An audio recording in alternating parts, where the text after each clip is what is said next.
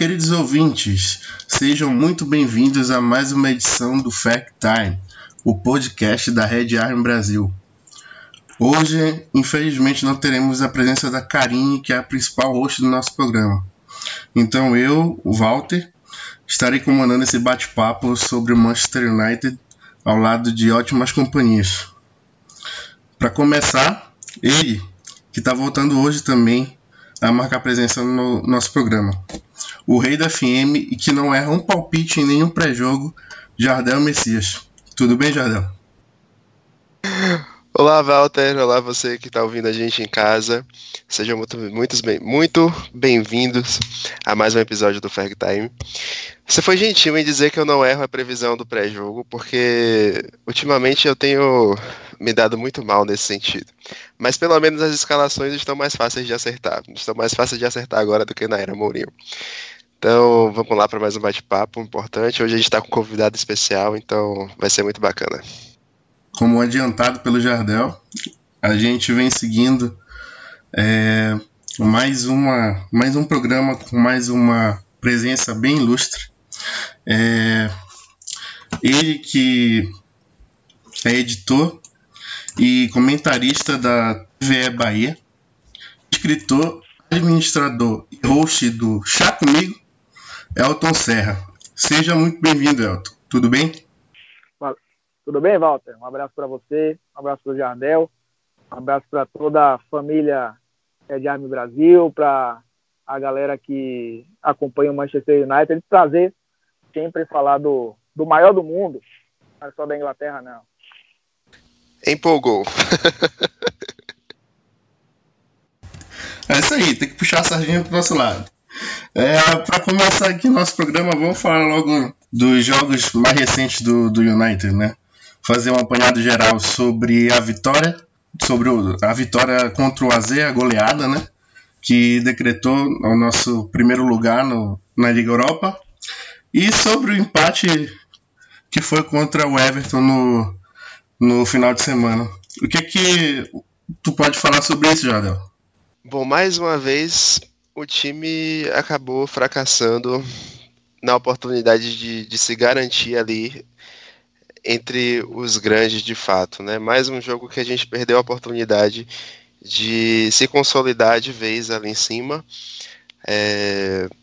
Isso só isso é um retrato do quanto o Manchester United nessa temporada tem tido muitas dificuldades de ser um time protagonista.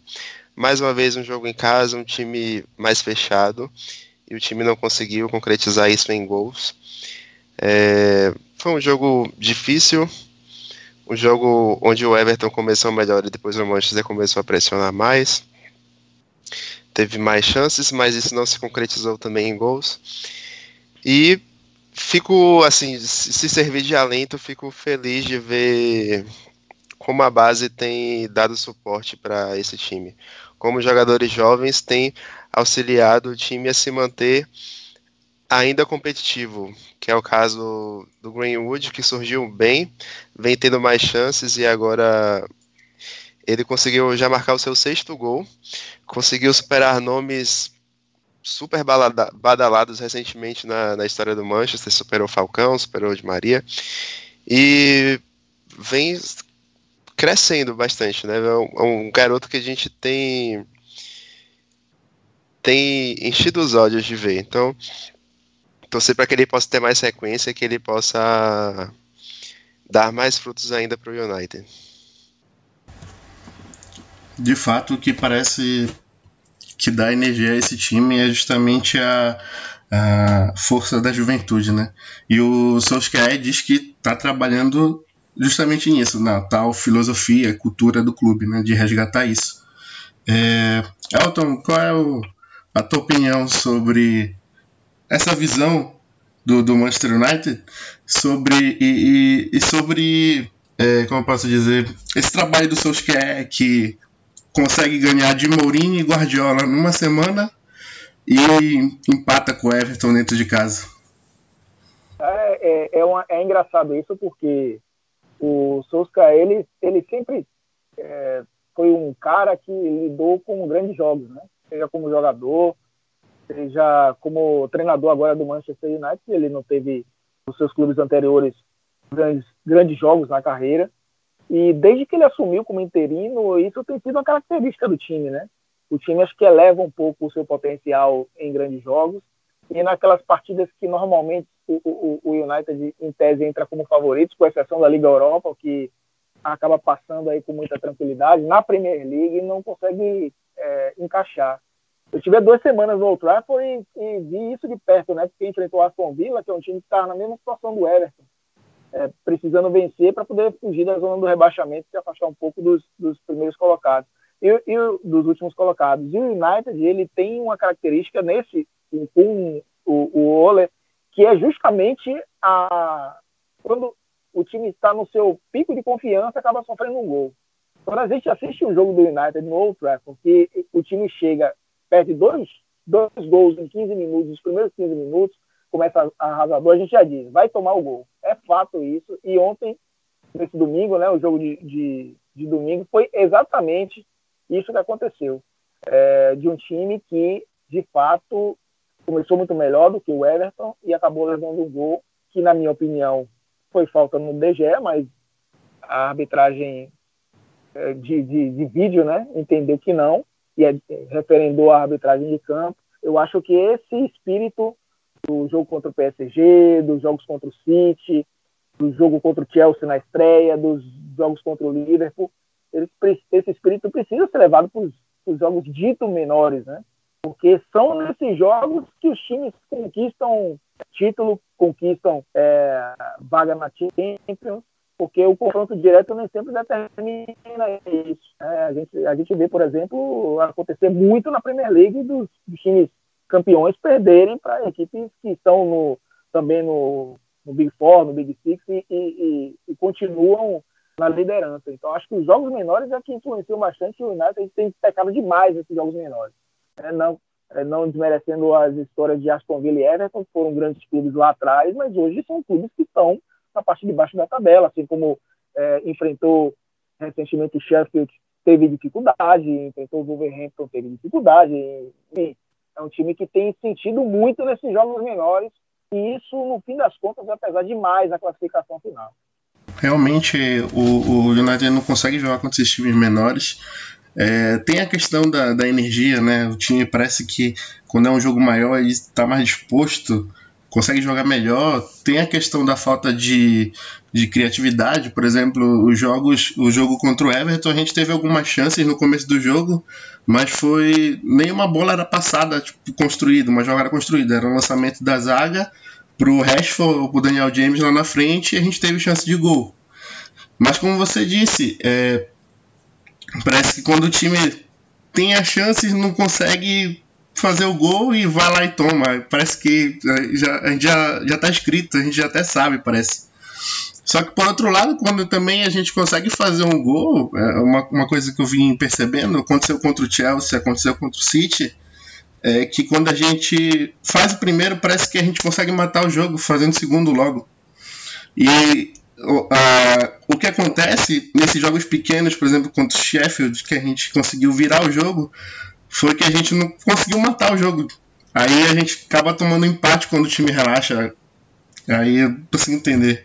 Só que o trabalho de Solskjaer vem sendo nisso, né? A minha opinião é meio dividida contra ele, com, com ele, justamente por causa disso. Porque é, eu não consigo ver uma evolução no trabalho dele. Né? Tipo, jogo a jogo, a gente ganha do Tottenham, ganha do City, mas quando é pra fazer esses jogos, outros jogos aí para ele mostrar alguma coisa e não consegue mostrar, infelizmente. Aí tem até aquela. quando o Pochettino saiu do Tottenham, eu, eu pensei em. E já era uma outra coisa que a gente discutia no grupo também, sobre transformar o Solskjaer no, no diretor de futebol que o time precisa já que ele fala tanto de, de transformar a cultura do clube, resgatar a cultura do clube, e não vem fazendo um bom trabalho à beira do campo, apesar dos, dos resultados grandes. É, qual a opinião de vocês sobre isso? Olha, assim, eu, eu vou meio na contramão dessa, dessa questão do Solskjaer, porque é, a gente até conversava antes do, da gravação desse podcast, E isso é algo que o Mourinho sofreu, que o Van Gaal sofreu. Eu não conto o Mois porque esse cara não deveria nem ter, ter, ter, sentado naquele banco ali de mandante do, do Trafford. Não entendi a escolha até hoje do Mois, que depois dali a gente viu o que aconteceu. E com o próprio Ferguson nas duas últimas temporadas dele, né? essa aposentadoria. É, um, é uma questão que vai muito além do treinador. É, é claro que o, o, Manchester tem a, a total, é, total condição de contratar o jogador que, que quiser. E na última temporada do Ferguson, por exemplo, contratou a peso de ouro e, e, e tinha o Berbatov na equipe que tinha sido goleador duas temporadas antes. É, é, é uma situação que para o Manchester não é problema é, dinheiro. Mas existem dois grandes problemas no, no United que se não forem corrigidos o time não vai andar. Primeiro a questão de realmente gestão do futebol. Desde a saída do David Gil a gente sofre muito com, com a ausência de um cara ali. É, o Ed é, é um excelente banqueiro, mas é um péssimo gestor de futebol. E isso é, impacta demais. O Vangal falou disso em, em, outras palavras, o Mourinho um pouco mais direto com relação a isso. O Solskjaer não vai entrar muito nessa, não, mas sei lá, daqui a uns anos ele sai, ele vai com certeza dizer a mesma coisa. E outro problema é que o, o, o departamento médico do United é, é, um dos piores da Premier League. A gente observar a quantidade de jogadores que se lesionam e a quantidade de tempo que esses caras passam se recuperando, é, isso prejudica demais o, o desenvolvimento né, da equipe ao longo da temporada. Essa temporada o, ti, o time não teve o Dalot, uma boa opção, inclusive, até para ser um, um cara pelo lado esquerdo, muitas vezes jogou assim em Portugal, não está à disposição. É, perdeu o Matite por um bom tempo e o McTominay passou a ser a única opção de primeiro volante. O Pogba está aí há um tempão também lesionado. Né?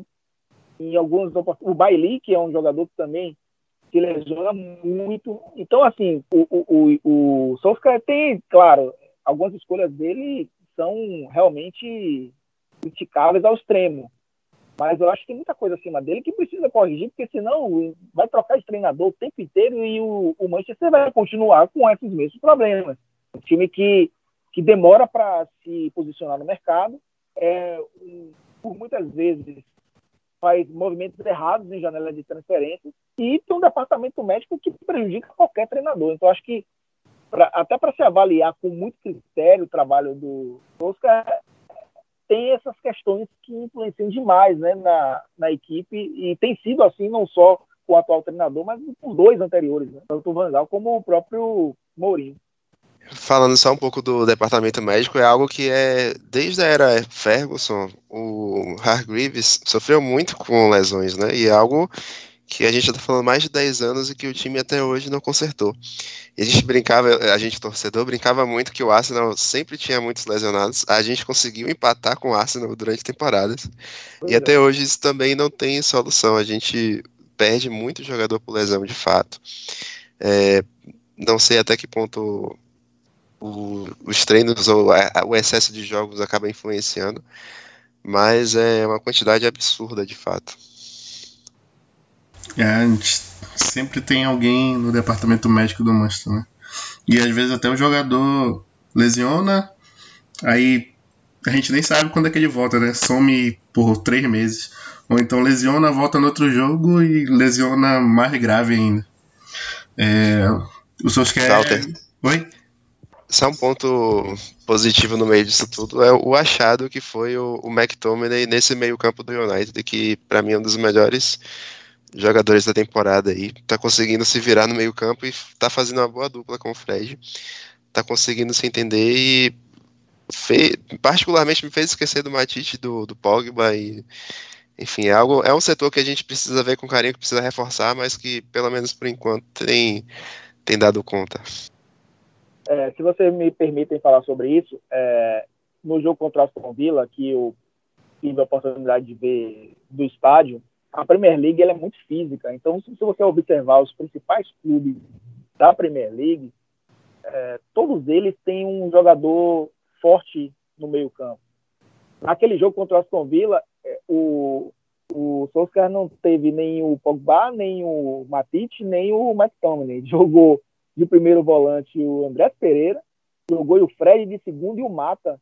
É, era um trio de, de três baixinhos, de pouca imposição física dentro de campo. E você, olhando no campo, percebe a, a, necessidade que a Premier League tem de ter um jogador como o McTominay. E é, tanto que o City foi buscar o Rodri, tanto que é, os, os, grandes jogadores hoje da Inglaterra, é, a gente for olhar o Tottenham, é, ele tem até é, jogado com, com alguns jogadores mais leves, mas sempre tem um jogador mais forte à frente da defesa.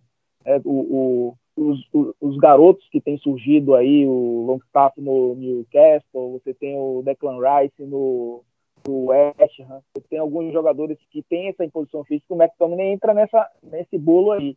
Tanto que no jogo seguinte ele voltou contra o Tottenham, o time foi totalmente diferente, ele consegue dar um controle ao meio campo, até porque ele começou como meio atacante na base, né?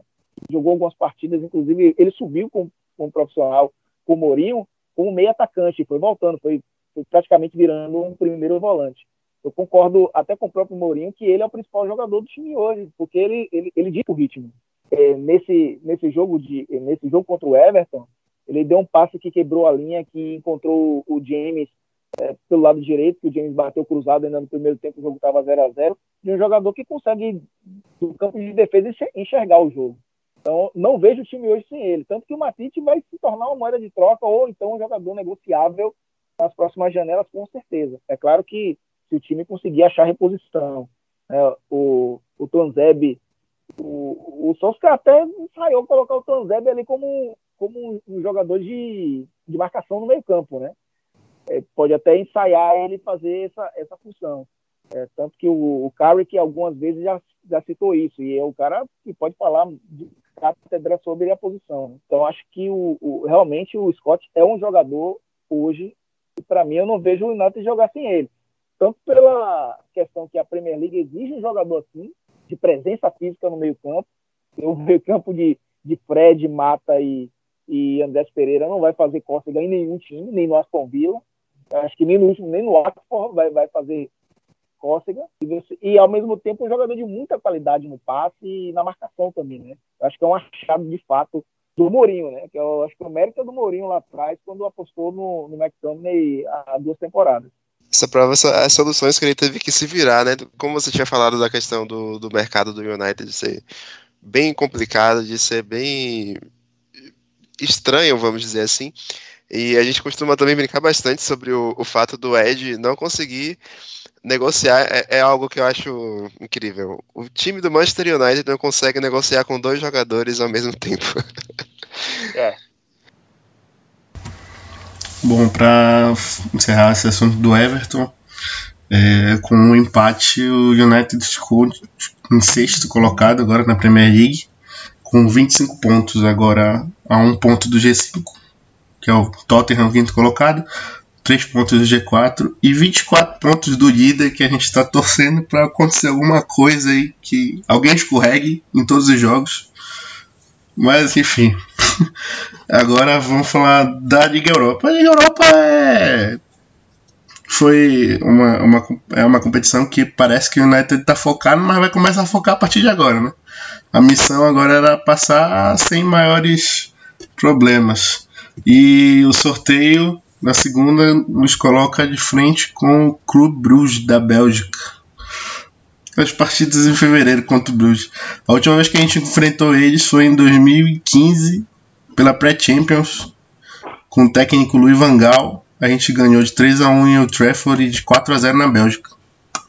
O que, é que vocês me falam sobre a Liga Europa? Será que a gente vai apostar nela para conseguir a vaga na Champions? Cara, entrou uma galera aí também que veio da Champions, né? Os terceiros colocados. Tem alguns aí que, que, o grupo da Inter de Milão, por exemplo, foi bem complicado, né? O, o, o sarrafo sobe quando você entra num grupo que tem muitos bons times e aí o terceiro colocado vem empolgado para a Liga Europa. Né? É claro que tem esse meio meio tempo aí, a Premier League vai ter uma pausazinha ali no, no início de fevereiro. É, é, raro isso, é a primeira vez que vai acontecer. O campeonato alemão também para tem alguns e aí a volta sempre as coisas mudam, né? Isso aconteceu com o próprio United com o Solskjaer, né? Terminou mal a temporada assim, com o Mourinho e voltou ali depois enfrentou o PSG e conseguiu aquele milagre, né? De, de passar é, no mata-mata da, da Champions. Mas o United entra com uma obrigação, como entrou há algumas temporadas com o próprio Mourinho, né? A questão é que se vence o Everton, se aproxima demais do Chelsea. E aí você depende só de si para poder entrar no G4, né? É porque tem um jogo contra o Chelsea, confronto direto no segundo turno, ultrapassaria o Chelsea se mantivesse a mesma, mesma distância de pontos. O United pode. O cenário é tão, é tão estranho que o United pode chegar nesse jogo contra o Bruges no, no, no Big Four. É impossível isso acontecer, né? O Chelsea tem caído de rendimento, o Tottenham está ali patinando também.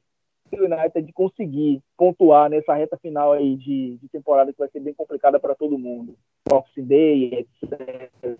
É, pode, pode chegar, inclusive, em fevereiro entre os quatro primeiros colocados. Mas hoje a prioridade para chegar a Champions é justamente pela Liga Europa. Só que para mim é mais difícil, porque só é uma vaga, né? É, e você precisa ser campeão. No caso do, da Premier League, a Premier League tem dado oportunidades para o United entrar no grupo dos quatro melhores, que só, só os quatro vão. Não é igual o Campeonato Brasileiro, que é generoso, porque se o campeão vai o quinto, se o time da Liga Europa é campeão inglês, vai o sexto, não tem isso né, os bons quatro primeiros, independentemente de, de quem é, seja campeão aí europeu nessas outras competições. Então, o cenário é tão, tão obscuro ainda que é bem possível, eu acho possível isso acontecer, do United de chegar nesse jogo contra o Bruges, nesse, nesses dois confrontos, entre os quatro primeiros. Mas eu acho que é o, a, o caminho menos complicado, onde o United tem ido muito bem. Primeiro, por obrigação, o grupo era muito fraco. Não dava para pensar em outras situações. E com a maioria dos jogos é com jogadores reserva, tendo até se o Johnny jogou, significa que realmente a prioridade não tem sido tão a primeira fase da Liga Europa para colocar o Phil Jones para jogar. Então é uma é, é, é, para mim está muito cedo até. Né? Até lembrando do que quando saiu o sorteio da Champions, nossa, vai uma colada do PSG, coitado do United, vai cair, vai ser humilhado nos dois jogos. Então acho que vai ser, é, vai ser, vai depender muito do que aconteça na Premier League até fevereiro para a gente ver qual será a prioridade, né? Se vai entrar o time completo, se vai continuar mesclando, se vai colocar time todo reserva, se vai colocar até o Lee Grant para ser goleiro. A gente não sabe ainda, mas eu acho que vai depender muito do que aconteça na Premier League até fevereiro. Depende muito do Tottenham também, né? De como ele vai entrar nessa briga aí. Porque até agora o Chelsea e o Tottenham também estão oscilando bastante. E o que torna essa disputa ainda acirrada, né? A gente ainda contribui empatando com o Everton em casa. É. Mas é, para mim a chave é o Tottenham.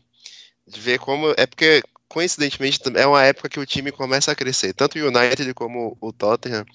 Eles crescem muito nessa época do ano. E Hoje eu vejo o Tottenham com mais chances de, de chegar a essa quarta vaga, porém é, é incerto, né? Porque o próprio Tottenham também às vezes oscila, tem oscilado bastante nessa temporada, então a, a Europa League ainda é uma possibilidade, tem times no mesmo nível do United assim. Os times mais difíceis, talvez o Ajax, o, a própria Inter, o Bruges acabou vindo do, da Liga dos Campeões também, vive um ótimo momento, mas eu acho que a gente tem boas chances de, de passar. É, como o Elton falou, depende muito do, do que vem aí. Até a gente chegar, em fevereiro, tem muito caminho, tem muitos jogos e até a própria equipe pode se reforçar, então é, pode, pode mudar tudo daqui para lá. O, o Chelsea e o Tottenham são as nossas chaves aí no, na Premier League o Chelsea vai poder contratar agora em janeiro, né? Bora ver o que, que o Lampa pode fazer para eles. E o Mourinho tá tentando arrumar casa ali. E. É, mas o mercado de janeiro também não é tão generoso, né? É, de fato, mas sei lá, vai que ele arranja alguma coisa e melhora o time, não sei. Assim como a gente pode também, né? O Solskjaer, apesar de não parecer, mas vai que ele contrate alguém também melhora o time. É, o Bruges ele veio da Champions, como o Jardel falou, e conseguiu empatar com o Real Madrid lá no Santiago Bernabéu. Pode ser que dê uma canseira pra gente aí, mas muita água para rolar embaixo dessa ponte ainda. Jogo Agora uma possibilidade de, de título o Solskjaer que, que pode olhar assim com outros olhos é uma Copa local, né? A gente vai enfrentar agora, dia 18, o Colchester pela Copa da Liga. E New Trafford. Colchester vem, já eliminou o Tottenham e o Palace, né? Pode ser que queira aprontar para cima da gente também. Mas eu acho que a gente passa, nem que seja no sufoco. É, e, e, e é, uma, é, uma, sequência de, de jogos aí importantes para o próprio Solskjaer nesse, nessa final, né? Tem esse jogo do Colchester United em, casa, tem, tem o, o que está numa situação complicadíssima no campeonato, né? para mim até surpreendente pelo que tem nos últimos anos. O Newcastle que também está numa uma situação ali muito irregular dentro do campeonato. Tem o Burnley, e aí no, no, no Réveillon tem o Arsenal, né? É, jogando é, no Emirates. Então é uma sequência aí até o início do ano para dizer, ô meu amigo, bora, bora jogar os jogos grandes agora, os jogos pequenos agora, né? Porque os grandes já, a gente já provou que pode fazer diferente, né? Então tem esse tem esse mata-mata aí que pode ser realmente uma casca de banana, mas depois tem três jogos, né? tudo bem, dois fora de casa, é, um, um, entre o Newcastle e o Burnley dois, dois dias apenas, né? Jogando uma quinta contra o Newcastle no outro, o Burnley no sábado é, fora de casa. Depois, três dias depois, né? Acaba em quatro. Então, é, um, é essa reta final aí, é o que eu falo, né? Pode chegar em fevereiro em outra situação pode colocar a Liga Europa como a tábua de salvação da temporada, mas ao mesmo tempo, numa sequência boa aí, pode entrar na briga por, por uma vaga na Champions dentro da própria Premier League. Né? Fora que se o time passar da Copa da Liga, ainda pode colocar mais jogos aí no caminho, porque é, eles dão esse tempo aí, depois do, do Arsenal tem Copa da Inglaterra, depois tem o Norwich e o Liverpool. E entre o Wolverhampton e o Liverpool ainda pode ter esses jogos da, da semifinal da Copa da Liga, né? Que costumam ser também nesse começo de janeiro. Então pode dar uma embolada boa aí para o Soscaia. Sobre o, o nosso adversário dessa quarta-feira, é, eu acho que vai ser um jogo tranquilo. Como o time, o, o próprio Solskjaer tem dado mais tempo para os jovens, eles estão mais acostumados, são mais entrosados, então acho que tende a ser um jogo tranquilo. Eu espero que o time avance sem muitas dificuldades e se preparar para o Watford, que aí a gente pode esperar coisas mais complicadas, né? O lanterna do campeonato. Mas o time gosta de se complicar nesses momentos. Foi como a gente falou quando ganhamos o Tottenham e o City, né? Os jogos fáceis já passaram, agora vem os difíceis.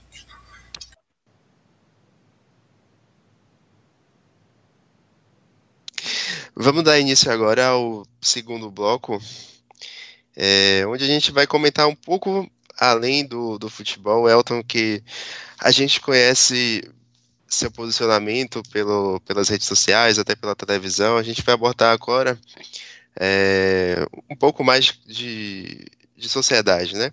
A gente vem tendo, Elton, muitos casos de racismo na Europa. É algo que vem crescendo, principalmente nos últimos anos. E a gente teve é, recentemente o caso do Fred lá na, na Premier League é, é algo que vem sendo mais presente, infelizmente, dentro do, do futebol. É, teve o caso do Tyson na Ucrânia, agora a gente constantemente vê casos de racismo na Itália, e a própria Série A acabou fazendo uma espécie de campanha para poder combater o racismo, mas erraram bastante nisso aí.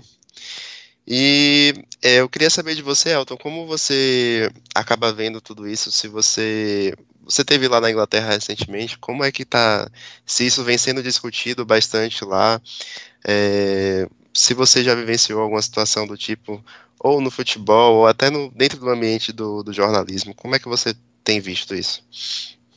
O primeiro, essa questão na Inglaterra, ela tem sido debatida até de uma maneira bem, bem intensa, né? Nos, nos últimos 20 anos, é, a Inglaterra miscigenou o seu futebol, né? Você tem hoje é, muitas nacionalidades jogando a, a, Premier League, né? Você tem os africanos, você tem os asiáticos, até com certo destaque nos últimos anos, né? Você tem os asiáticos entrando muito bem. É só, é, a gente vê que o parque lá atrás com o United abriu esse caminho praticamente, né? O Kagawa também chegou a jogar é, né, titular, você tem um som hoje muito bem, o Tottenham, é, você tem os africanos também, não só os africanos é, que, que, que mantêm sua nacionalidade na África, mas os africanos que foram para a França, por exemplo, né, foram para outros países da Europa, é, com certo destaque dentro da Premier League. Então isso é, isso é debatido e, e eu percebi isso é, essa semana que eu passei por lá. A questão é que ainda há um rescaldo é, daquele futebol inglês é, pré-miscigenação futebolística, digamos assim. Né? É, ainda existem muitos dissidentes dos hooligans, ainda tem muita gente que, que, que leva a questão do Brexit, que é uma, de fato uma separação da, do Reino Unido do restante do, da Europa e, consequentemente, do mundo, né? Então, tem muita gente que leva no extremismo isso. E a Premier League, que é uma, uma organização, né? O comportamento é diferente em relação às outras ligas, está tentando blindar, mas isso tem sido porque tem vindo de fora para dentro também. A gente tem visto muito na Itália isso acontecer, muito no leste europeu acontecer, como você citou o caso do Tyson. Né? É, isso, isso tem acontecido bastante no leste europeu e principalmente na Itália. Né? O resquício fascista italiano se aflorando muito mais aí nos últimos anos. Mas eu acho que, é, como a UEFA lava as mãos, a FIFA também, né? as ligas têm é, se posicionado muito mais. A Liga Italiana é uma catástrofe, né? É, enfim, precisa rever muita coisa ali no país e no próprio futebol italiano, nos seus dirigentes principalmente, né? Dando declarações absurdas aí com relação a, a, a, a diversos preconceitos. O caso do Balotelli mesmo, é, o, o, pior de todos nos últimos anos. O próprio presidente falando besteira. É, no, o City agiu muito rápido, né? no mesmo dia, inclusive, conseguiu identificar quem era o, o palhaço, né? o preconceituoso, o idiota que estava na, na, arquibancada, que tentou se justificar dizendo que não fez nada daquilo, que não é preconceituoso, típico de quem que tem preconceito usar esse argumento que não é preconceituoso. Tem até amigos negros, né? A gente fala isso. É, o, o, os clubes agem muito rápido, eles, eles conseguem é, identificar rapidamente. na Inglaterra aconteceu isso na, em divisões inferiores também, os próprios clubes são muito, muito bem engajados com isso. É, mas eu acho que é uma coisa que transcende um pouco o futebol. Acho que a, essa onda do Brexit dentro da, do Reino Unido tem aflorado muito essa, essa, essas questões de não só contra negros, né, mas contra os asiáticos, enfim, a gente tem um, um, uma quantidade grande de asiáticos morando no Reino Unido. É, você vê muita gente é, do Japão, muita gente da Coreia, muitos muçulmanos. É, se você observar o próprio World Trafford, ali atrás do banco de reserva, você vai encontrar muito, muita gente de característica muçulmana, né? É, que, que, que, ocupam aquelas cadeiras ali atrás do banco de reservas. Então, você tem muita gente de outras nacionalidades é, vivendo na Inglaterra. E, muita gente se sente ameaçada, digamos assim, com essa invasão estrangeira, né? De tomar o emprego, de ocupar os espaços que não são deles. E isso cria uma onda de preconceito que o futebol está tentando combater, mas a sociedade é que precisa combater, porque isso está entrando no futebol. É, e, e, eu acho que na Europa isso precisa ser discutido com um pouco mais de intensidade. Não dentro do futebol apenas, mas na sociedade, né? E é de lá que está vindo toda essa onda que a gente viu na Espanha, que a gente já viu na Itália, que a gente já viu na Inglaterra, que a gente viu na Alemanha, que a gente viu é, no leste europeu, né, na Ucrânia, na Rússia.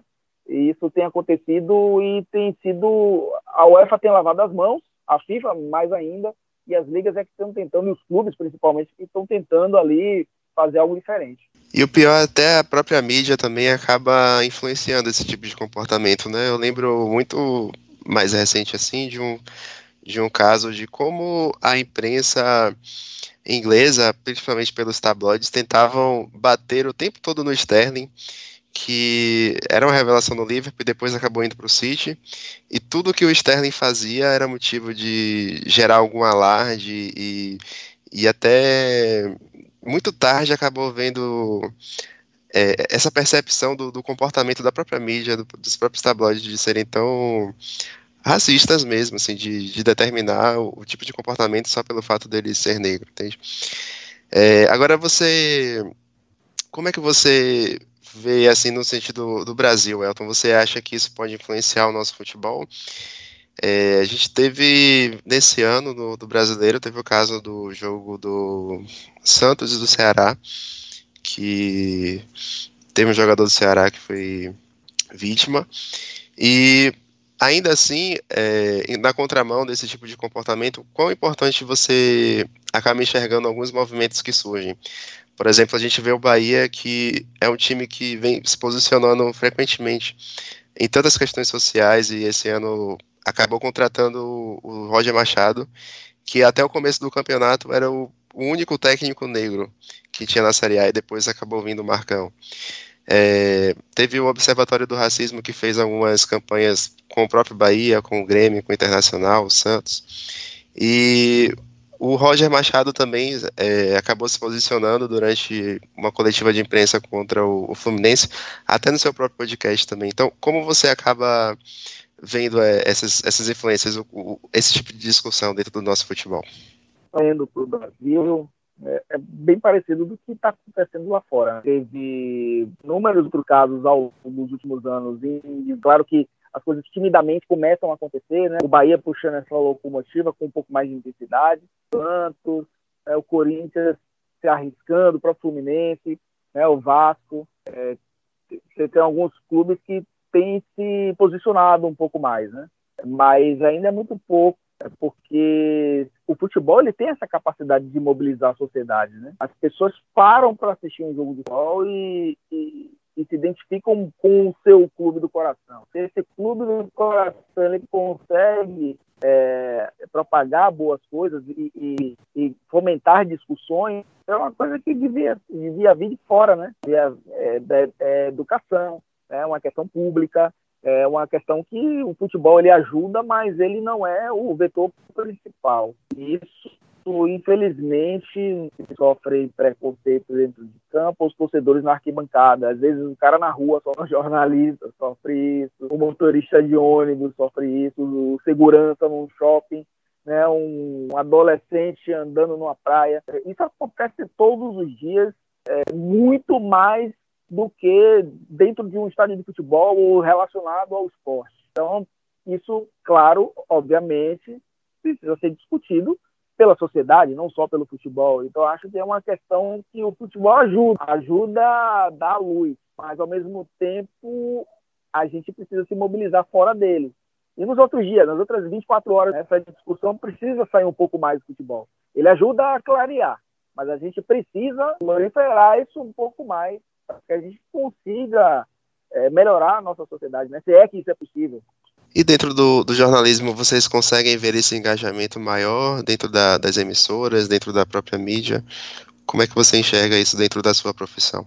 Eu já disse algumas vezes e aí não, não mudei ainda minha meu modo de pensar. O jornalismo esportivo brasileiro não está primeiro que não há lugar de fala na maioria dessas dessas emissoras. Não há é, uma identificação profunda com e se abre pouco espaço para quem tem lugar de fala é, poder abordar o tema.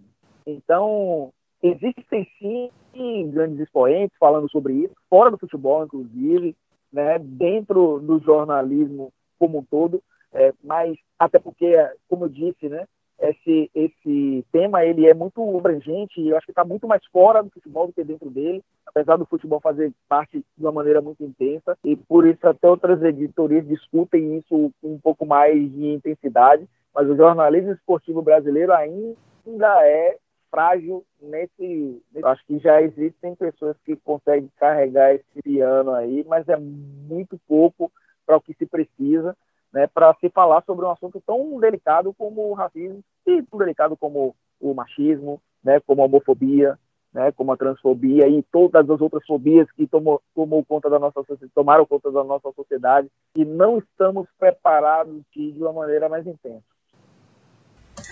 Agora vamos começar o terceiro bloco, deixando um pouco esse assunto que tem que que é pesado, mas tem que ser falado. Bora falar agora sobre coisa boa. Uma história de, de torcedor um, realizando sonhos de talvez de infância, né?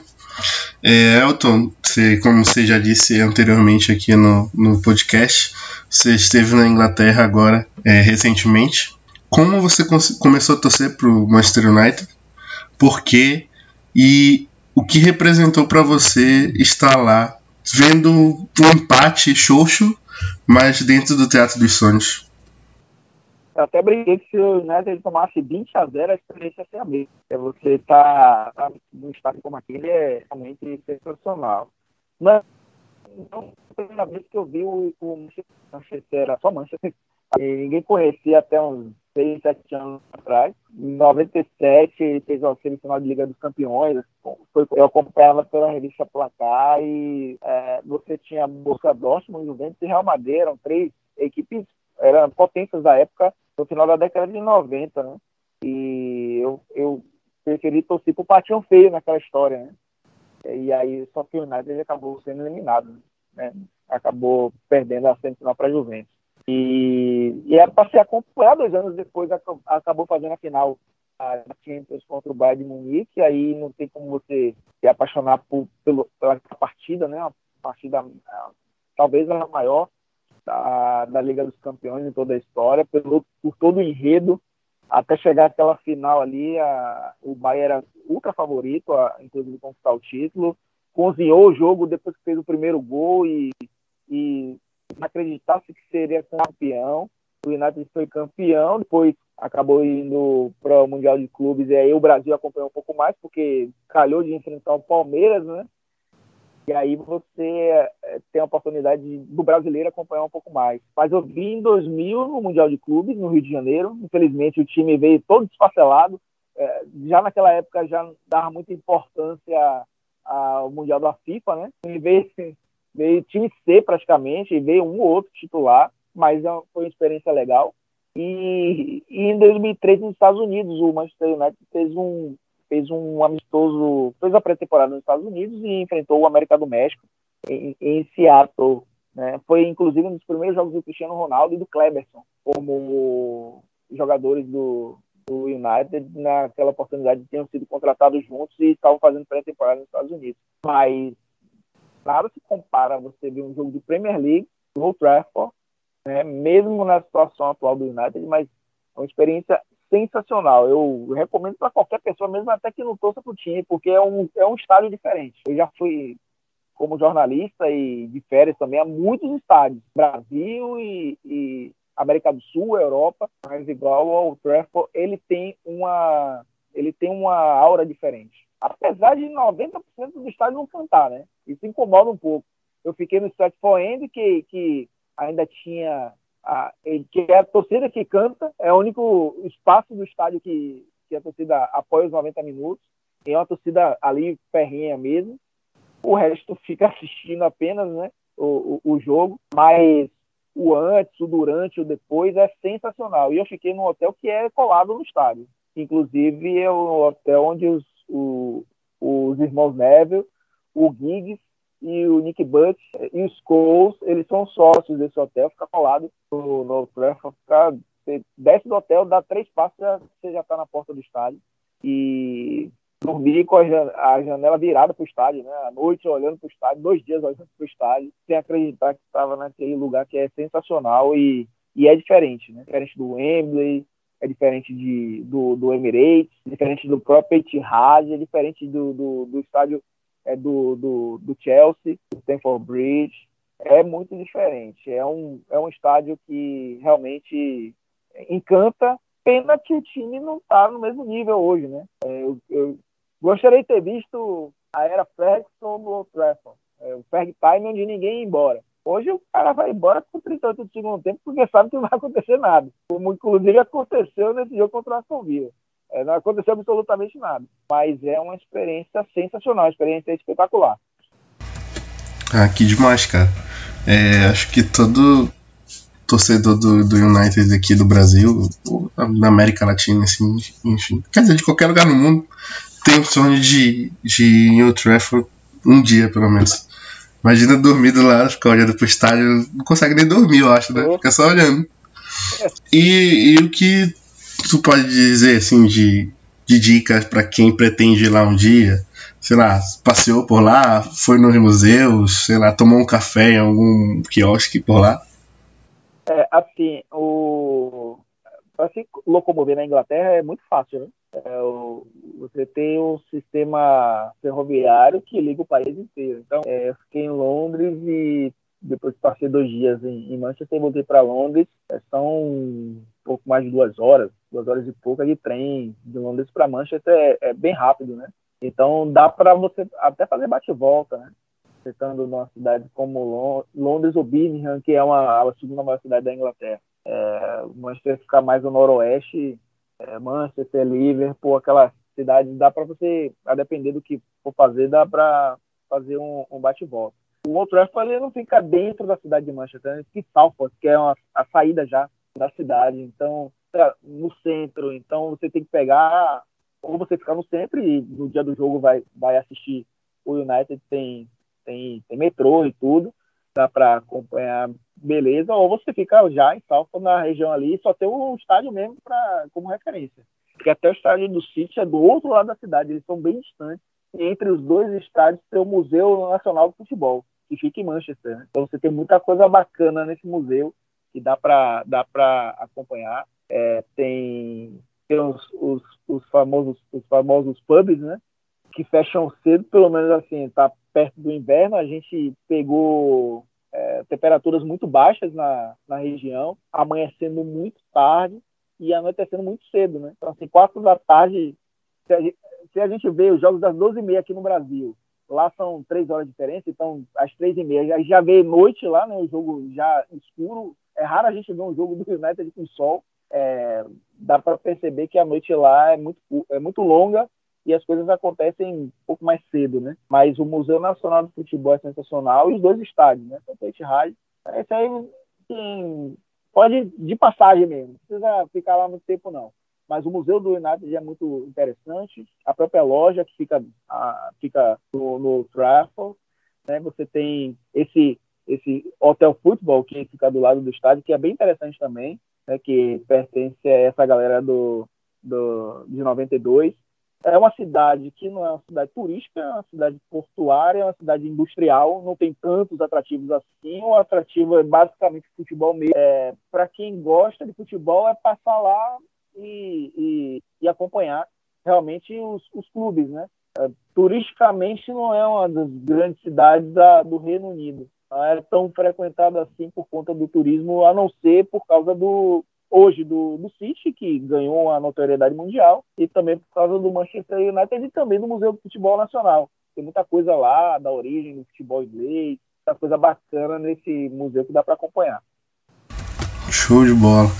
Só tenho uma última pergunta. Como é que é ver o craque Jesse Lingard ao, ao vivo em loco?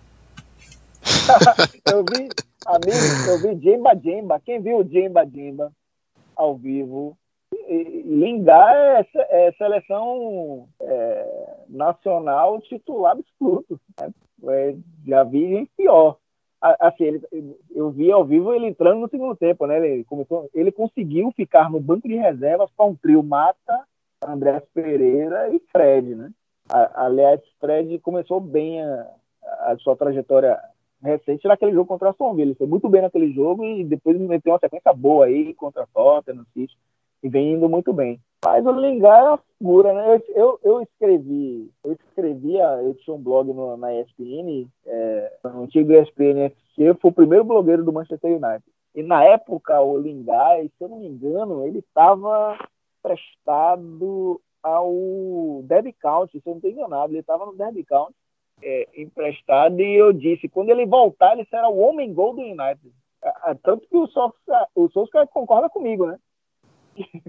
Que o Lingard vai fazer N gols aí, fez um, um recentemente na Liga Europa. Mas é, é aquele tipo de jogador que, que envelhece e acha que ainda é jovem, né? Ele consegue evoluir. É, você não sabe hoje o que, é, que o Lingard é no, no, United, se ele é meio atacante, se ele é ponta, se ele é meio armador, se ele é, é atacante de área. Ele não consegue se firmar nesse time e vai se tornando um Elbeck com grife É um jogador que vai ganhando aí contrato, empilhando contrato atrás de contrato no Manchester United e, e vai se tornando um, um Elbeck não, mas uma Maqueda com gripe. O Maqueda deu título pra gente, pelo menos. o Lingard também, ele fez gol na final da, da, da FA Cup, o gol foi dele. Contra o Crystal Palace, né? Exatamente. é, eu acho engraçado como alguns jogadores da, da base do United, acho que os mais famosos acabam. Não sei se é uma zica, não sei se eles não sabem lidar com a pressão, é um negócio engraçado. Eu lembro do Ravel Morrison, que era tido como uma das maiores promessas da, da base do United. Era um cara que era super bem visto pelo próprio Ferguson. E quando foi profissional, desandou completamente. Teve o Tom Cleverley, que surgiu muito bem, voltou do Wigan muito bem, muito. É, era uma aposta mesmo do, do Ferguson também, e depois desandou, foi parar no, no Watford também. E como vários outros, quando a gente espera demais do, do jogador, ele acaba não correspondendo. E em contrapartida, os que, os que a gente menos espera acabam se tornando grandes peças, né? Então, um pouco curioso essa parte do, da base do Manchester United.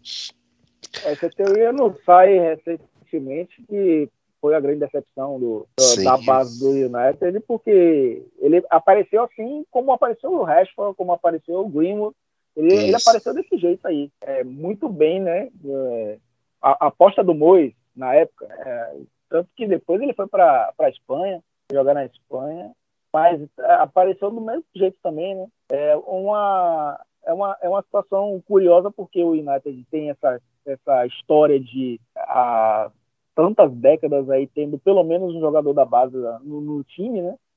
Só que teve vezes que a gente teve que encarar aí uns Albertão da vida é, para manter essa média, né?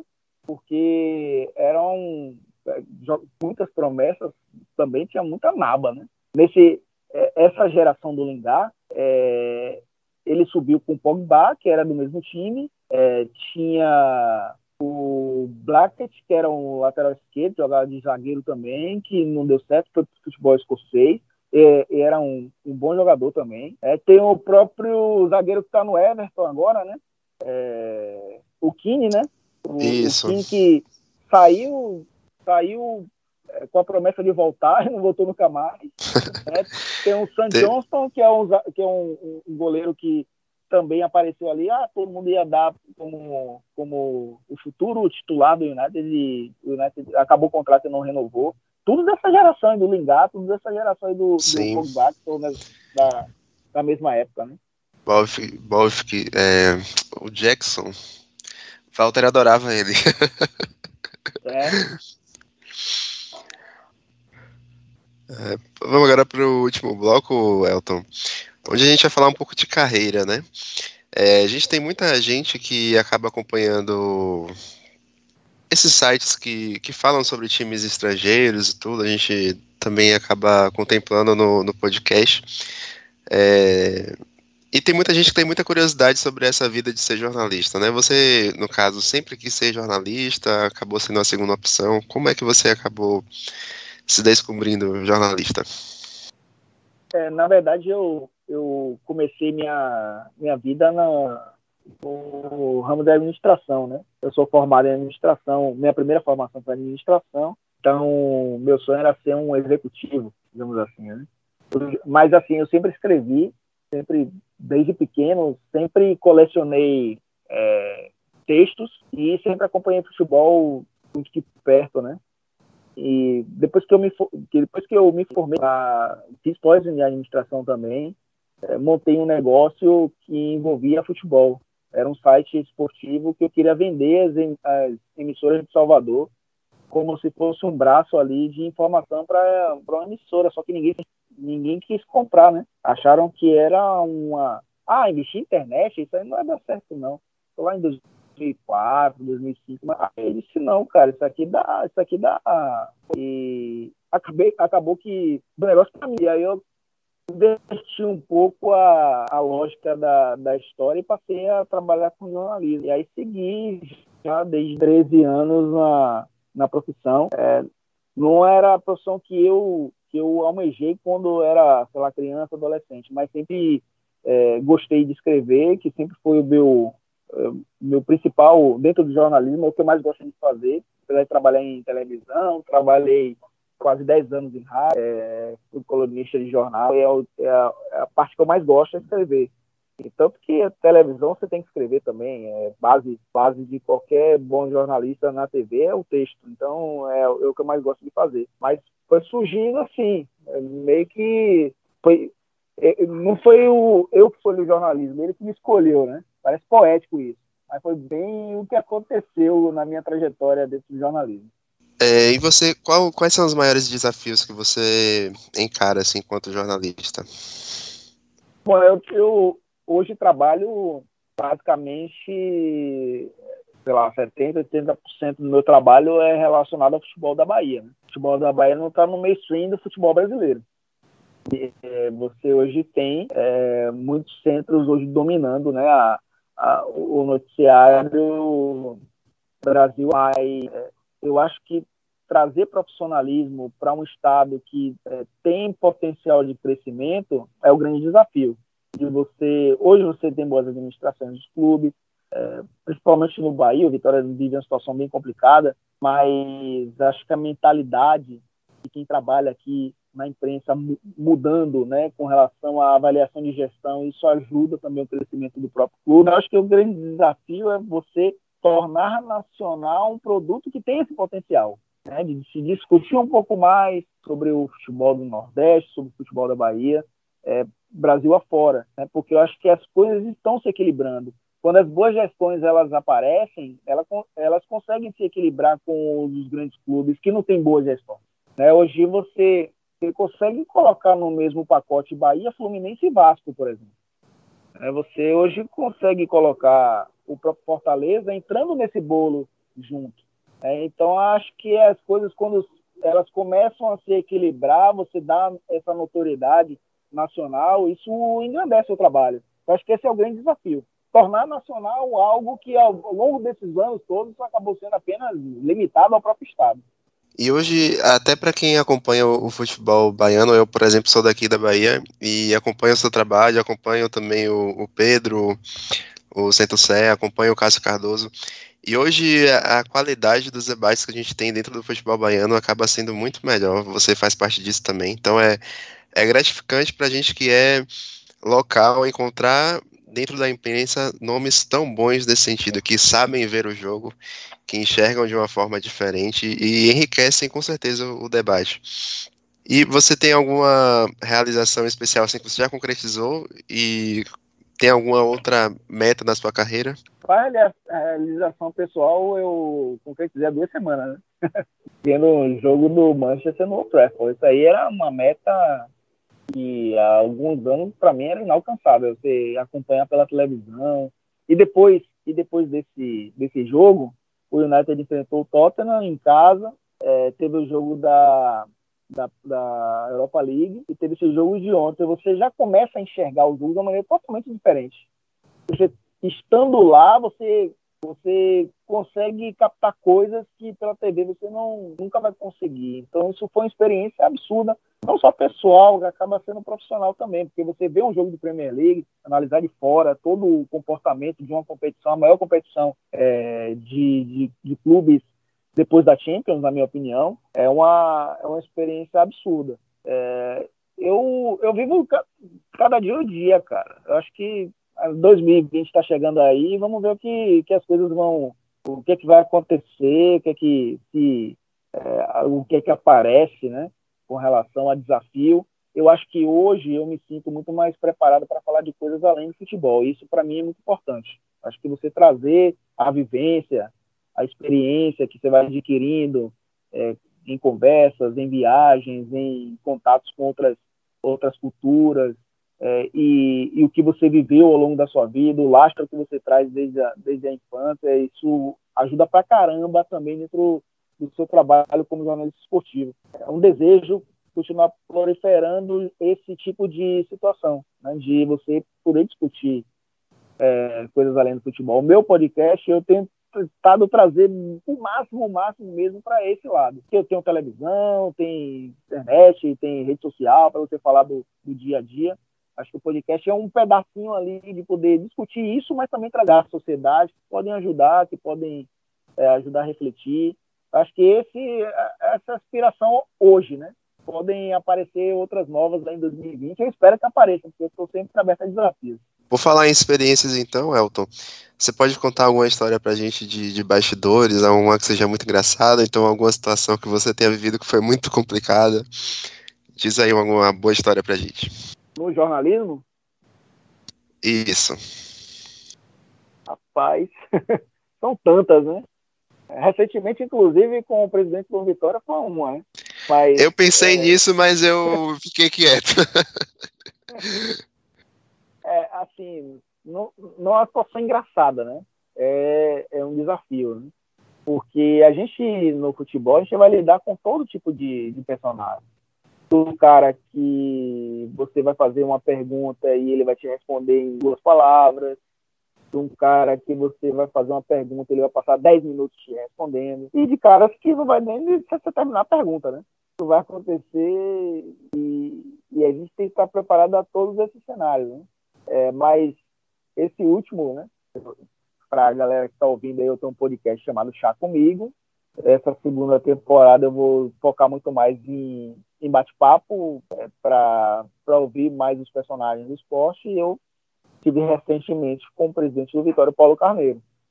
E eu sabia que seria uma entrevista tensa, digamos assim. Né? Seria um cabo de guerra, cada um puxando é, para o seu lado para tentar é, conduzir a, a, questão. E no meu caso, eu, eu, eu que era o host, né, eu que tinha que conduzir, mas ao mesmo tempo eu tinha a, a tinha que ter a consciência de que quem está ouvindo queria ouvir o personagem, não queria me ouvir. Eu tenho a oportunidade de falar toda semana. O personagem às vezes tem ah, uma oportunidade apenas mas ao mesmo tempo é uma questão tensa que você tem que lidar ali de, de controlar o tema para ele não fugir do, do assunto. E, é, é, a pessoa te enxergar como a, a referência é você, quem está conduzindo é você. Você está dando a oportunidade da pessoa falar, mas quem está conduzindo é você. Então, esse, esse desafio é até interessante para mim.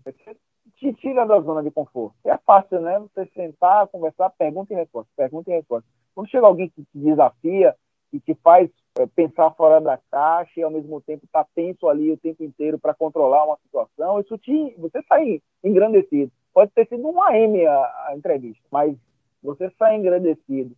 E eu acho que essa última experiência foi boa. aí. na, na prática, eu, eu, falando aqui, a pessoa fica imaginando, mas é só ouvir para ver o que, é que aconteceu e tirar suas próprias conclusões. Mas é a última que fica na, na mente, né, cara? Eu acho que é, é, foi a, mais, a situação mais diferente, né? Do, dos últimos tempos aí. Pronto, então já fica a dica aí para ver esse episódio com o Paulo Carneiro, que para o torcedor do Bahia tem outro nome. é, só para finalizar, essa Elton. Semana, essa semana, essa semana, perdão, essa semana saiu um com o presidente do Bahia também. Pronto, fica aí, melhor ainda. É, então, para finalizar, Elton, que dicas você pode dar para quem tá, tem interesse ou então está começando a carreira do, do jornalismo, principalmente o, o, o, jornalismo esportivo, né? A gente, por exemplo, em Salvador a gente tem uma certa dificuldade de a gente, a gente cresce com esse estigma de que se você quer ser um bom jornalista, principalmente esportivo aqui em Salvador, você tem que sair, você tem que ir para São Paulo, para Rio, não sei o quê. Então, o que, é que você pode dar de dica para essa galera, não só daqui, mas para outros municípios também, a galera que é do interior? O que, é que você pode indicar ou dar de dicas para essas pessoas? A, a, melhor dica é praticar, É, é, é botar as caras, né? Hoje a internet lhe dá essa oportunidade. Porque, falar geração, duas gerações anteriores à, à minha, é, não, não, teve, não tinha essa oportunidade. Tinha que bater na porta de redação, tinha que mandar carta para jornal, para tentar uma oportunidade. Né? Hoje a internet lhe dá essa, essa chance de você mostrar seu trabalho para muita gente. Então, quem tem praticar texto é fundamental, é, a base do jornalismo. Quem faz rádio tem que ter um bom texto, quem trabalha em televisão tem que ter um bom texto. Nem se fala para quem escreve, né? Então é uma, é uma, é uma questão que tem que ser praticado o tempo inteiro. É, a, as redes sociais estão aí para isso, né, os blogs, todo mundo tem a oportunidade de criar um blog hoje, e aí você é notado, de repente é, um cara se interessa pelo seu texto, e aí você começa a abrir os caminhos, né?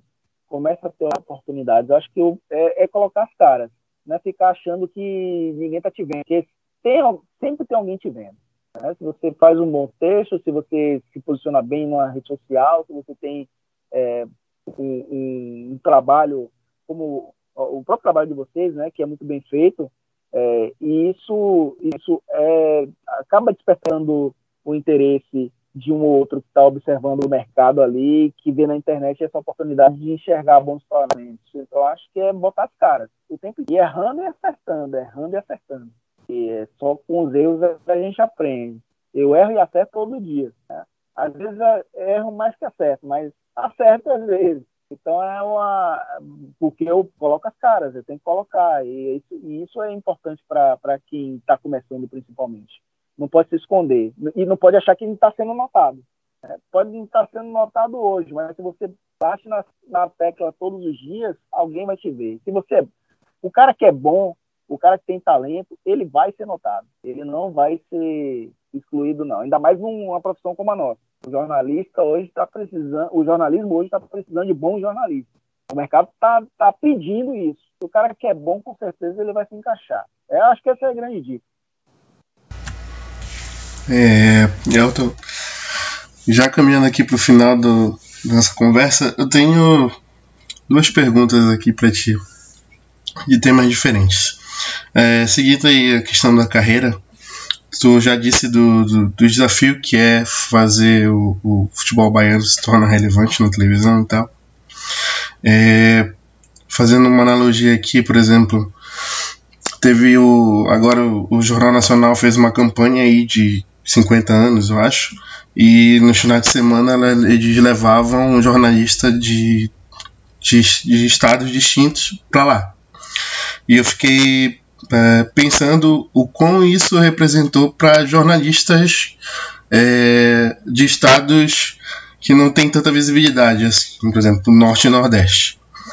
E para ti, é, como foi a tua experiência ao falar na primeira vez assim em rede nacional sobre o futebol da Bahia? Eu, eu fiquei muito orgulhoso 2014, na, eu trabalhava na Rádio CBN, é, e aí teve a onda da Copa do Mundo, e eu estava na CBN Salvador, né? Na CBN, e eu entrei para falar sobre a preparação da Bahia aqui e o Mário Marra, que ainda é da CBN, né, a gente já tinha um contato, ele me, me fez um convite para fazer uma participação na ESPN, que ele tinha entrado já na ESPN. E aí eu entrei uma vez pra, não era nem para falar de Copa do Mundo, mas sim para falar de, Bahia e Vitória. Mesmo, né, os dois estavam na Série A, os dois caíram naquele ano, inclusive, em 2014, caíram juntos para a Série B. E eu participei a primeira vez e depois participei a segunda, a terceira, quando eu vi já estava participando praticamente toda semana. E aí foi quando é, fizeram uma, uma proposta para eu participar com mais frequência, inclusive em logo, né? Participei é, do, do antigo bate-bola, Bom Dia, era pela manhã, participei do bate-bola bate debate é, também, participei do Na Veia, que era com o João Canalha na, na época, fiz Bola da Vez, é, participei do Bola da Vez, participei do Sport Center também. Então, é uma você se sente orgulhoso, não só pela questão profissional, né, mas de você levar um tema que ficava restrito a, ao Estado. Né? Então, acho que você citou bem essa questão Jornal Nacional, conheço bem a Jéssica e ela, pô, ela ficou ansiosa, nervosa, até o dia que, que foi pro ar e foi maravilhosa a apresentação dela, tanto que ela agora vai fazer parte, né, do quadro fixo aí de, desse rodízio aos sábados em 2020. Então é um espaço que a gente vai cavando, né? É, tem, teve a Rita Batista aqui também, que apresentou a Liga na Band durante um bom tempo, é, que é minha, minha colega de TV, inclusive. É uma representatividade espetacular, uma mulher negra tendo essa oportunidade em rede, em rede nacional. É, você tem a Jéssica Smetak, que está apresentando também o Jornal da Record Nacional. É, eventualmente, esse fim de semana apresentou também. É, você tem muitos outros é, personagens que, e, bons jornalistas que conseguem, dentro das suas áreas, levar isso né, é, nacionalmente. Eu, até hoje, quando eu sou convidado, fico orgulhoso. Né? Recentemente eu tive um convite para participar do Redações por TV, depois do episódio lá do, do Roger Machado é, com o Marcão, mas eu, infelizmente não tive a, a, o tempo para poder encaixar ali e participar. Mas a gente percebe que as coisas estão mudando, né? E é o que eu falei, quando você coloca a cara, a pessoa te nota e você vai bem, você vai a segunda, vai a terceira, vai cavando esse espaço e eu espero que outros jornalistas, não só da Bahia, né, outros excelentes jornalistas aí Nordeste afora, Pernambuco, Ceará, Rio Grande do Norte, Maranhão, você tem excelentes profissionais que eles consigam ainda ajudar nesse, nesse desbravamento, né? Porque o Brasil são 27 estados e o Distrito Federal, né? Não tem resume apenas dois estados, não. É isso aí. Agora, a última pergunta sobre Manchester United. É... Qual é a tua perspectiva para o futuro aí? Será que um dia a gente volta aos tris? E será que é um. Oi? Não, eu ri mesmo, porque é de rir essa situação atual do, do United. Será que gente volta em breve? Será que Solskjaer vai dar certo? Olha, eu, eu espero que o United não se torne um novo Liverpool, né? É, o Liverpool parece que vai caminhar aí para conquistar a sua primeira Premier League. Né? Não ganhou a, na era moderna, não tinha ganho ainda. É, eu espero que isso não aconteça com o Manchester, que a gente não espera aí mais 20 anos para conquistar pelo menos uma Premier League. É, eu acho que o futuro com o Solskjaer é, é de, de, reformulação, mas isso vai depender muito da diretoria, do que ela possa oferecer. Eu, eu, eu lembro do Vangal tá reclamando janela após janela com relação a, a contratações. É, e tudo bem que ele errou também algumas, e, e, e errou inclusive na, man, na manutenção de algumas, né?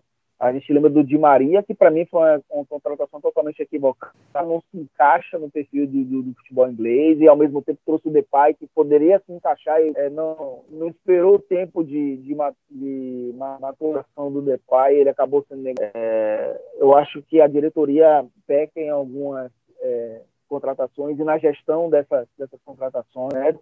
É, o, o Falcão Garcia foi uma piada com relação a, a isso, a contratação do Falcão. É uma, é uma questão que preocupa muito mais na, no sentido de da diretoria dar esse retorno. Vou repetir, pode ser dois, dois grandes treinadores é, ocuparam esse cargo antes do Souza e tiveram dificuldade.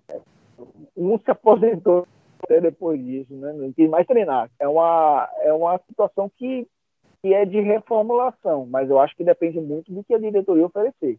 Enquanto isso, o Renato vai ser, vai ficar beliscando pequenas competições, né?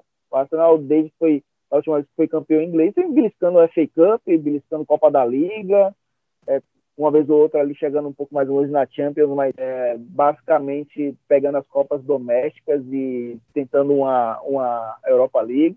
O United vai viver ainda, para mim, alguns momentos assim. O que o Mourinho fez naquela temporada que foi vice-campeão foi um milagre. Né? Foi um milagre que ele conseguiu fazer. O, o City foi disparado campeão e o Mourinho conseguiu dar um vice-campeonato ao United que realmente eu não sei de onde ele tirou aquele, aquele vice-campeonato. Acho que o futuro vai ser duas, pelo menos duas temporadas a gente ouvindo essa história de reformulação do, do United. Agora a gente não sabe também até que ponto a diretoria vai ter paciência. E até que ponto a diretoria vai continuar, né? Porque se tem mudança é, de, dono é, nos últimos anos, nos falava nisso, mas nessa temporada especificamente tem falado muito, né? De, de grupos estrangeiros é, comprar o Manchester United. Vamos ver o que, é que vai acontecer. Mas eu acho que vai ser isso aí que a gente está pelo menos por mais uma ou duas temporadas. Vamos torcer para ser o mais rápido possível. É, não quer falar alguma coisa aí, Jardão? Não, só agradecer mesmo ao Elton por, por essa participação, por participar desse episódio especial, que enriqueceu bastante o debate. era um convidado que eu particularmente queria muito que tivesse no nosso podcast, porque é um, um jornalista baiano, da minha terra também, e torce para o United e acrescenta demais nesse, nesse debate, não só sobre futebol, né, mas sobre tudo que a gente vive na sociedade. Né? Então, meu agradecimento, Elton, fica aí o convite para participar mais vezes. E também recomendar o seu, seu podcast, né? Que é muito bom. Eu gosto bastante também. Pô, valeu, Jardel. Valeu, Walter. Vocês dão uma dupla de ataque, né? Walter e Jardel fizeram muito gol juntos, né? Mas... Coincidentemente, o nosso Walter também é gordinho. Mas é que... o nome com peso é, é gol. Quebrei o tornozelo e não dava pra jogar bola mais. Mas o, o Walter também ninguém dava, dava que, que poderia jogar, jogou, né? Mas é, eu estou sempre à disposição, eu sempre falo do United muito mais em redes sociais, então eu tenho menos oportunidade de discutir sobre o time assim mais profundamente, porque eu devo ser o único da, do meu ciclo mais próximo que, que torce pelo clube, que acompanha todos os jogos, que às vezes é, tem que acordar 8 e 15 da manhã para ver uma partida contra o Ban, é, quando, quando era tranquilo acompanhar o United, que você tinha certeza de que aquele trio do, com Tevez, Rooney e Ronaldo iam estraçalhar o adversário, você acordava até mais tranquilo. Hoje você acorda, vai pegar a escalação e espera, porque toda, todo jogo uma escalação diferente, umas coisas que a gente consegue ver nesse time. nunca imaginei o United jogar com. Nunca vi, nunca imaginei o United jogar com três zagueiros e dois volantes. É, apesar de o Ferguson colocar zagueiro de lateral, mas o cara jogava como ele colocava o Shea como, como lateral, como colocava o Jones como lateral, eles jogavam de lateral mesmo. É, então acho que é, discutir um pouco mais o time para mim é sempre bom, então estou sempre à disposição. É, acompanho o trabalho de vocês também, né? desde sou um dos primeiros seguidores, né? Quando recebi o convite foi na mesma hora, então estou é, sempre à disposição de vocês. Obrigado e parabéns pelo trabalho que vocês têm feito. Nós que agradecemos pela sua presença e disponibilidade, Elton. É, você falou que foi os primeiros seguidores, é, até comentava com o Jardel mais cedo que quando a gente criou o Red Arm Brasil, vai fazer cinco anos, né? Você estava entrando, você tinha começado a escrever pro SPNFC, né? E até falei que era bastante interessante ver a evolução, a tua evolução, né? De a gente, eu te conheci a partir daquele momento em ler teus textos ali no blog e aí eu comecei a te ver, como tu falaste no, na televisão, no bate-bola, no Sport Center e por aí vai. E isso também deixa a gente orgulhoso e bem feliz de ter tua presença aqui. Já, como o Jardel já disse, fica convite aqui para você voltar e vamos ver se um dia a gente volta ao Trafford para comemorar um título. Ah, eu, eu, eu vou voltar um dia. Não sei quando, mas vou voltar. Mas vou ver o United com certeza no campo neutro aí no final de Champions League. Isso aí a gente tem que torcer para que aconteça de novo, porque a gente não teve a oportunidade de ver em 99, em 2008, 2011, essa, 2000, 2009 também, né? Dá para esquecer um pouquinho o que aconteceu com, com, com o Guardiola fez com a gente naqueles, naquelas duas finais de Champions League, mas que a gente consiga ver o United de novo, né? Brigando por título. Mostra que não somos modinha, né? É, torce na, no melhor e no pior. Porque tem muita gente do outro lado da cidade lá que é modinha, né? Só lembrar que há 10 anos o time tá 10, 12 anos, o time azul bebê lá estava na segunda divisão. Então, mostra que não somos modinhas e torcemos para um time que está numa situação muito difícil, claro, mas que a gente imagina que pelo tamanho, né, pela tradição, pelo, pela mobilização mundial, vai sair disso em breve. É, até o Solskjaer disse pré-clássico, né, que não costumava enfrentar o City quando era jogador. É, então, a gente vai finalizando aqui essa edição. Eu queria já agradecer o Elton, agradeço de novo, fico convite para voltar. Eu queria agradecer ao Jardel também pela presença. Sempre muito bom contar com sua companhia. Valeu, querido. Então também queria agradecer a você que está aqui nos ouvindo, que nos fez companhia. É, o Frag Time está disponível em todas as plataformas de podcast, né? Spotify, em Google Podcasts, no iCloud também. É, sigam a gente nas redes sociais, é, Twitter, Instagram, arroba Brasil. Sigam o Elton nas redes sociais também. Isso aí, arroba Elton Serra. Escutem também o Chá Comigo, que é muito bom. É, muito obrigado, gente. Valeu e até o próximo episódio. Ferg Time, um podcast do Red Army Brasil.